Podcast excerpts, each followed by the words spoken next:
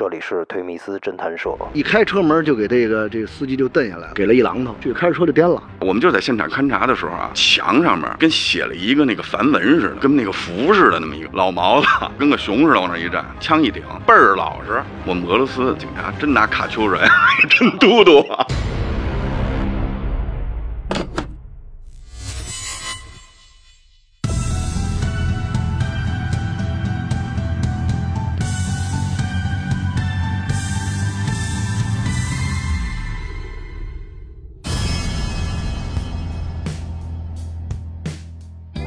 欢迎来到推迷斯侦探社，我是主持人老乔。今天呢，由我跟老董接着跟大家聊聊案子，然后非常有幸邀请到了王哥啊，王哥原来是刑警是吧？主要是管命案、涉枪涉爆、有组织犯罪这种重特大的暴力犯罪。然后您从事工作多少年了？那可不是嘛，当时二十年了。来，邢捕头也做个自我介绍吧。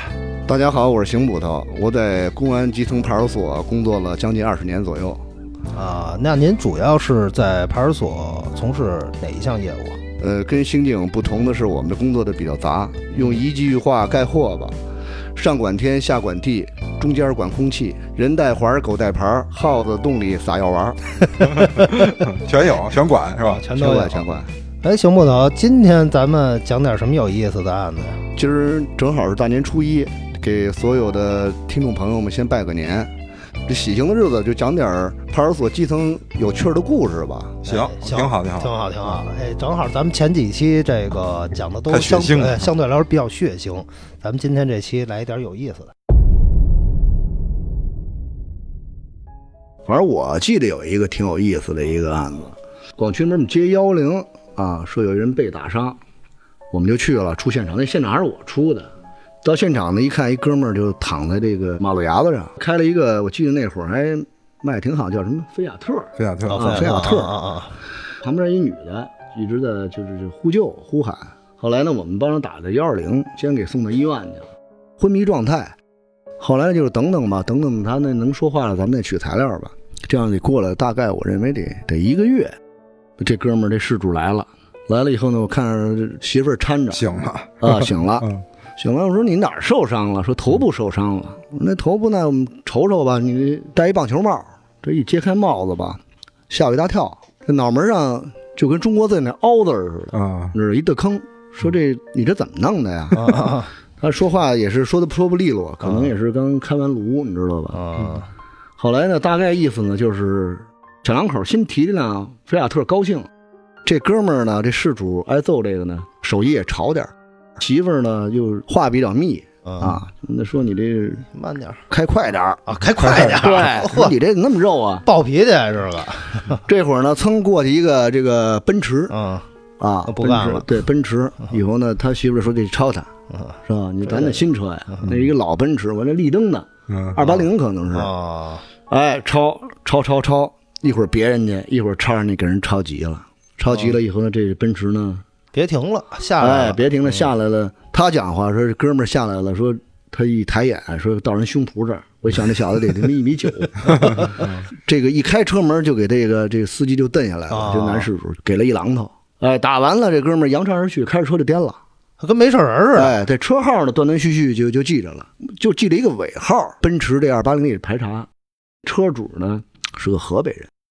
后来呢，我们就跟那个刑警一块儿就说，这人咱得逮他呀，这重伤啊，那哥们儿那脑袋就一凹字儿。后来去了，大概有四个人。这个这四个人呢，为什么特特别可乐呢？我们这四个人啊，这除我还装点儿，剩下的都。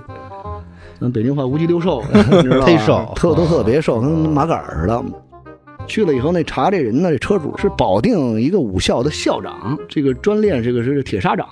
说这哥们儿他妈的拳头特别大。当地公安一句话呢，就给我们说了两半截儿，说嗯，你们来了多少人？我说来了四个，四个，谁带队啊？嗯我说我带队。嗯，哥们儿一看我，说这个你们来之前是不是没了解清楚？说这个武校的校长的师兄弟儿是吧？个个都是不是练这个铁砂掌的，就是练这什么这拳那拳的。说这还不给你们四人都中哪儿？真抓，还真是挺有危险。费劲是吧？有点费劲，嗯你知道吧？非常我看费劲我们哥们儿这这四个人这体量嗯，是吧？咱得先保全自己啊。嗯嗯后来呢，我们就是有序的就撤退了，哥儿几个商量说，咱们还是他经常跑经经济两地吧，咱还是在北京抓他更合适。后来呢，通过这个这个侦查呢，在通州给这哥们儿给蹲守嘛，给哥们儿给抓了，挺配合啊，啊也没，没反抗，没反抗啊，几个人抓的呀？啊。我们去了六个人，抓了以后呢，这一看这个这体格啊，这哥们儿真得小一米九，也比较厚，那还壮块儿啊真挺足的，那就大号板的一泰森啊。后来给他抓的时候给他戴手铐，咱那手铐最后一个牙子都扣不上，那么粗那把就腕像那子，背铐啊。后来？呢，这哥们儿说说哥们儿，我我配合你嗯们，你讲是吧？说你也别给我扣，说我也靠不上，嗯我看也是。当时我们开一个大屁股桑塔纳去，我记得是那会儿不是全全车配置吗？这家伙他一坐，给我就挤到边儿上了。嗯，他坐中间儿啊，我们俩就看着他呀。抓获了这哥们儿就问他呀，当你当时使用的什么凶器，凶器啊？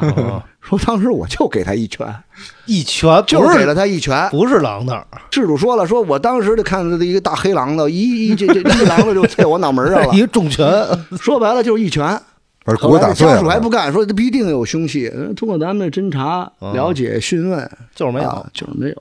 就就我就给了一拳。后来一看，这哥们儿那手啊，确实有有伤口好像对，跟那也吻合，而且那个这确实都打小练的这个练过太厉害了，啊，这一拳打了一个颅骨塌陷啊，颅骨塌陷正面颅颅骨塌陷对正面颅骨塌陷，这一拳说明这个中国传统功夫还是啊可以，咱还是挺配合的。后来呢，咱也给事主一交代啊啊，就按按那个重伤嘛，重伤，对，按按伤害罪，后来就给给他送到送到看守所。王哥给大家带来什么案子了？买女的这么一个案子，就是因为这种案子呀，嫌疑人和被害人本身之间没有任何交集，对吧？就平时没有交集，是生手。可能当时因为一个嫖娼的行为，因为嫖资的问题发生纠纷了，这嫌疑人上去呱就给这小姐给掐死了，跑了。是谁呀、一点没有联系。其实这种案件是最难侦破的。当时确认这个犯罪嫌疑人应该是就这个村儿，对吧？应该肯定是远不了。那我们在那儿摸，可是一摸，说你现在把这个村儿里给推了村儿。我们那会儿一说推推村儿，我天哪，一推就是多少万人啊，人太多了，真是辛苦啊。最后线索出来了，沂蒙山老区，我们连夜哗飞过去了。当地的警方也跟我们说，就是说这山里边咱肯定进不去，就是你进去，他一跑，他躲山里就没法抓那。他干嘛去？他他在山里，他已经进山回老家去了。哦，已经进山了。对，已经进山了。说嗯最好的机会就是等他出山，你抓不了了。你这么大山，他往里一躲，没戏。咱没吃没喝啊，人家有吃有喝啊，有吃有喝。对啊，山里什么逮只鸡、逮只野鸡，他也能活着。就是开玩笑啊，我们领导还说呢，说我知道你带的人少，你就带了一个探组四个人，咱们能不能让当地组织点人把这山收了？我当时就跟领导汇报，我说这一个师你给我的人，别说一个探组了，你调一师过来进山里没人了。这样当时我们就做了一个部署，就是把这个整个山东地区所有的亲属跟他有关系的人，全部见面布控。啊，那当时真是给山东做了一十字啊！你从这边大山里到那边海边，全让他们家进去。从南头就是家里所有跟他沾亲带故的，给他妈都已经劝降了 啊。他一回家看他妈去了，老太太，你等会儿我给你做饭去啊。出门找他隔壁三叔去了，嗯，我儿子回来快报告村里边，这配合的都非常好。但是儿子反应过来了，跑了又，后来是怎么回事？这人干嘛去了？他知道啊，他到哪儿都不敢了。他躲大山里出来以后，蓬头垢面，大长头发了，就看一乞丐一小伙子，然后结果被山东德州的一个厂子一个老板路过，哎，你这小伙子怎么那么年轻，对这么年啊，轻？你当叫花子干嘛？啊你去我厂子上班去吧，带到打他那个厂子打工去了。结果有一天，他用老板的那个手机给他们家亲戚打了一个电话，就是他这个习惯啊，就是还是有跟亲属联系的。幸亏咱们全面布控，就这一个电话暴露他了。那这案子得多长时间弄啊？哎呦，那也是好几个月了半年的这个这个案子都是很正常。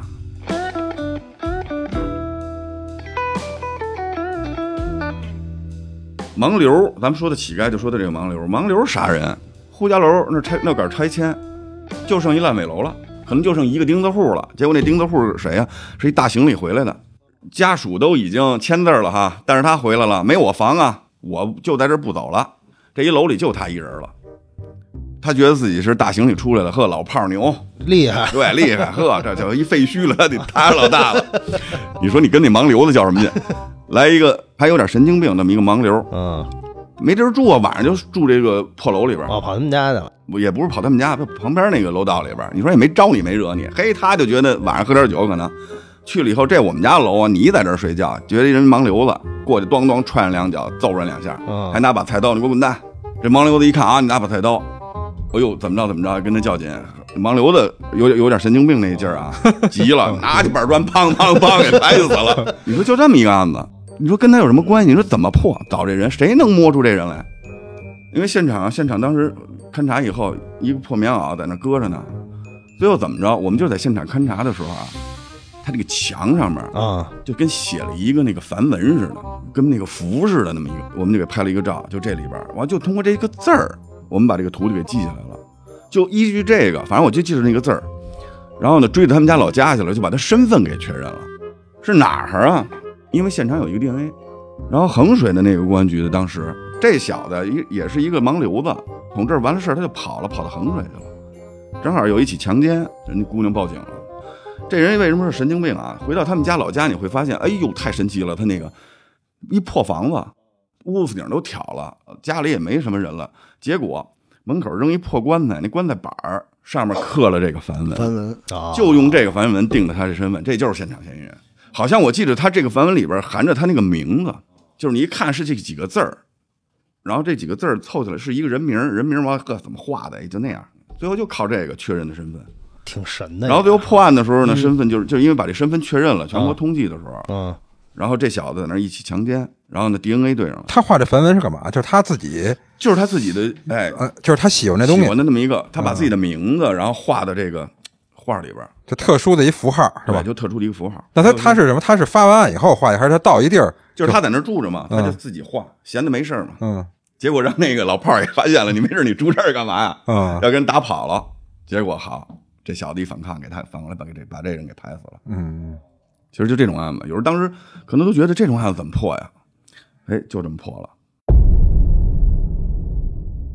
我们那年呢是辖区内发了一起这个抢劫强奸的一个案子，后来我们就顺藤摸瓜呀，就摸到这个山西一地儿。这地儿呢，跟大家叙述一下，嗯你看过那甲方乙方吗？啊啊啊啊，那哥们儿趴那破窑上，这个我们几个人去的，呃，开的是一个新的一个桑塔纳啊，啊，走了大概有一百多里这个土山路，后来这龙骨盖都跑丢了。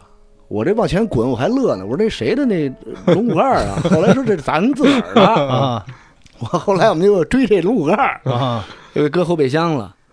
等于那一到了这个这个，先到当属地派出所要协作呀。这普属地派出所当时你想九十年代末刚换装啊，换蓝衣服，他们还没换呢。他们绿衣服，对他们还没换呢，两支部队。还不止我们，还有我们保安呢，你知道吗？因为有穿制服，有穿便衣的啊。当时我们我穿的便衣，嗯去那儿的当地那个派出所那所长，哎呀，我们就说这个哪哪乡，那派出所说这个哟，说我说你得支援啊，警力咱你我们这摸情况不清楚啊。这派出所就就仨人，一个所长啊，一个指导员，还一个对民警啊就仨人，就仨人就这样，管六个乡，嚯，没错。天哪，管六个乡。嗯后来我说那咱走吧，就一辆幺二幺那个还两脚踹的那吉普，我记得清楚，还得现给他把胎补了。你看那会儿这个这机这个条件真的够恶劣的。后来呢，就是跟我们一块儿去，到了这个中午，中午也饿呀，哥几个也没吃饭，就到这个当地最大的一企业，叫这个水泥厂。后来呢，我们说不行，我们就咱们派点饭是吧？我们给点钱是吧？咱也不能白吃这个。企业讲话这这这好，你北京首都来了，这 我们得这时候我们得管了。啊炒六七个菜呢，上面都飘着这个水水泥面儿。这馒头啊，又黑又小啊，你得吃一口这馒头，你拿筷子往往下往下捅得。你再一回头一看，这玻璃上全是工人，看着不知道啊。而且你这咱说白了，这开那警车还是京牌儿，你知道吧？都新鲜。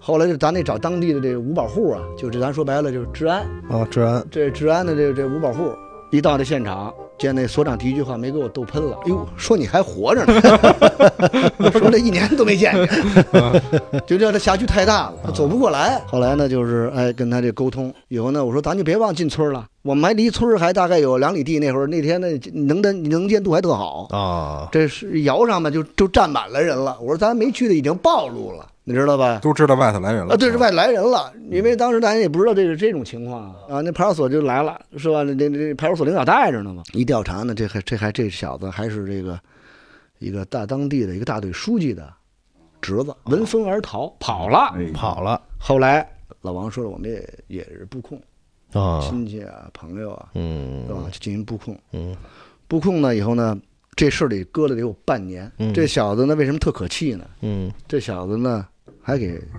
单位寄了信，那意思 抓不着，你抓不着我，啊，气呢挑挑衅是吧？挑衅，嗯，嘿，你知道吧？后来给我气坏了，这 这小子还敢给我们挑衅。啊又过了有一个多月，通过这个线索，在通州抓了他，啊，回北京了，回北京了。这小子又潜回北京了。抓到他以后呢，大家都特别高兴。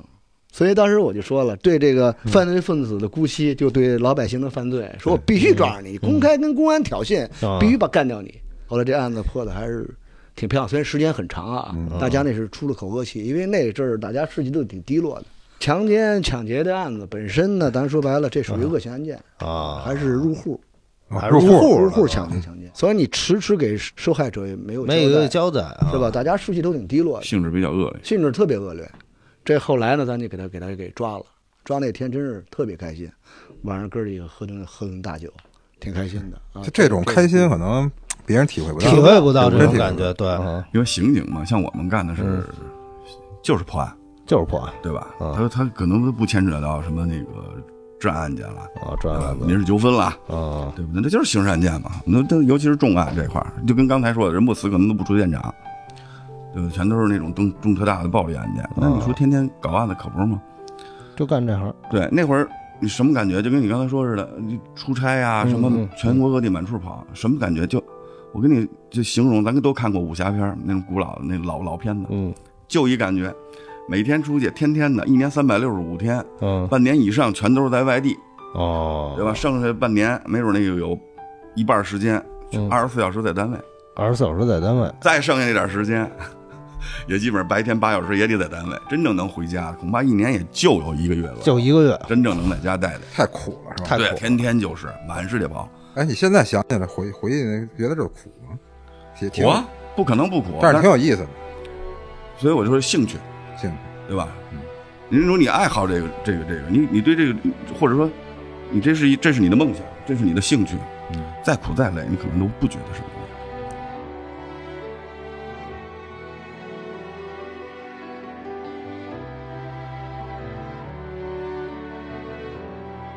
我跟你说，这个警察就是警察，这个流氓就是流氓，坏蛋就是坏蛋，他对警察他是怕的。你看，包括我们搞过的俄罗斯的黑社会，在中国做这个引领这俄罗斯的卖淫小姐，然后甚至于在这儿绑架人质，造成这种案件。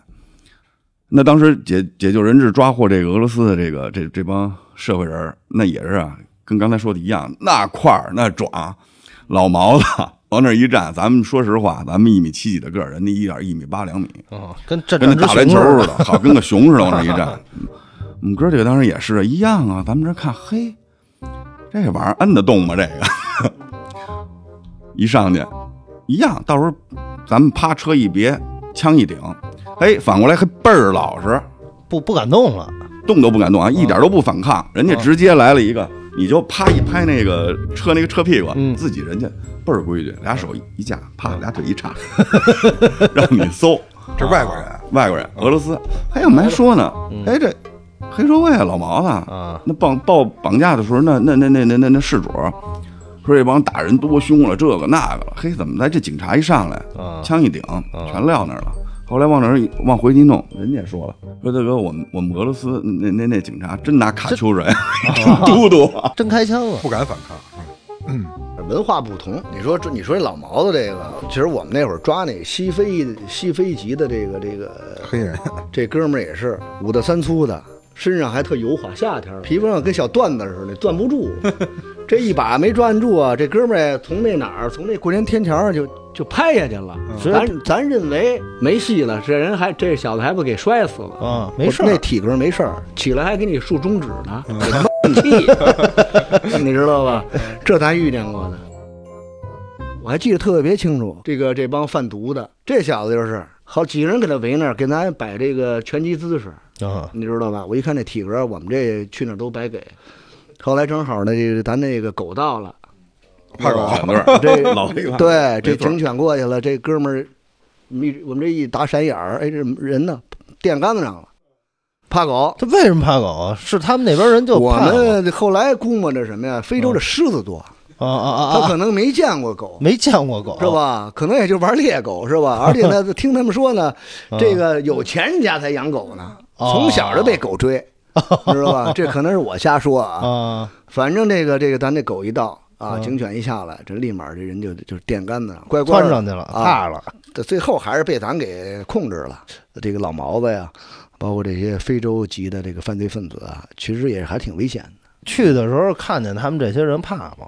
有那种心里有胆怯的感觉？说是那么说，其实我跟你这么说，警察抓人没处过，没处过，嗯怕他呢，有什么可怕的？对不对？你怕他，你一怂了，他气势？上来了。对，啊所以说咱们咱们干警，既然干这个这行业的，嗯没什么可怕的。有什么危急时刻吗？是说出来，有的时候其实也是个乐，好多都是乐。你得关键从哪个角度说。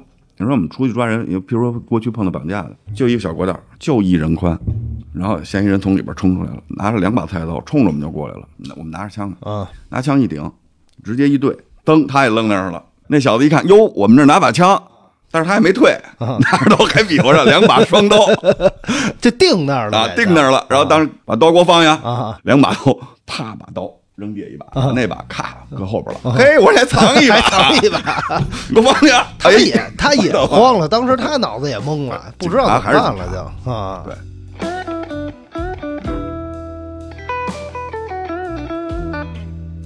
当时我们经历过的，曾经小五机那个法制进行时也播过，号称那个火烧人质的那个案子，啊，对吧？他也是一个绑架的案子。犯罪嫌疑人在解救人质的时候，他本身他去领赎金，咱们要在交易赎金的时候把这个嫌疑人给抓了，对吧？他为了保护自己，给那个事主身上啊，嗯用胶带捆的汽油瓶，矿泉水瓶里边搁的都是汽油。后来咱们抓获他的时候，他也说：“他说我当时就是想着你们要抓我，我拿刀啪一划，把那个汽油瓶给划到了，我直接这手打火机给点了，对吧？我就连人质一块儿全给烧了。那当时咱就动作快，一瞬间，啊，一瞬间一破门，车在那儿，咱们已经发现他了，嗯一破门啪给他摁了。就这种情况下，他拿起汽油瓶就开始泼，我们的侦查员两个侦查员当然摁他呀，然后这个汽油瓶不就洒了吗？洒啊在手上、头上，这哪儿都有汤他右手火就点起来了。着了，着了。当时我们看的就跟那是眼前，突然就一个大火球就一大火。球当时我们侦，咱们其中一名侦查员当时脑袋整个给烧了，要了了，这种场面是经常，确实经常。危险了。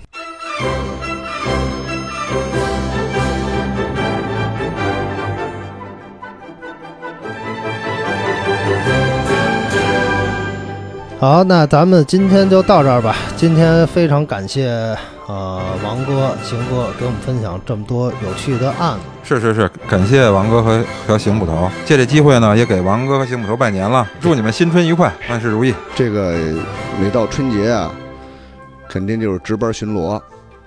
这个我也经历了将近二十年啊，所以呢，有句老话，每逢佳节倍思亲。呃，只有咱们战友们的坚守，才有这个老百姓的幸福安康的生活。所以在此期间吧，祝愿所有的战友及其他们的家属万事如意，新春快乐。好再次感谢王哥跟邢捕头分享的案子。那咱们就下期再见吧，好吧下？期再见。下期再见。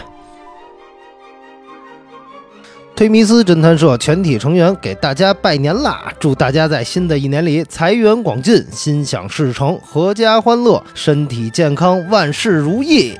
同时，也感谢各位听友对我们节目的持续关注。在新的一年里，我们将与各位听友携手把节目越办越好。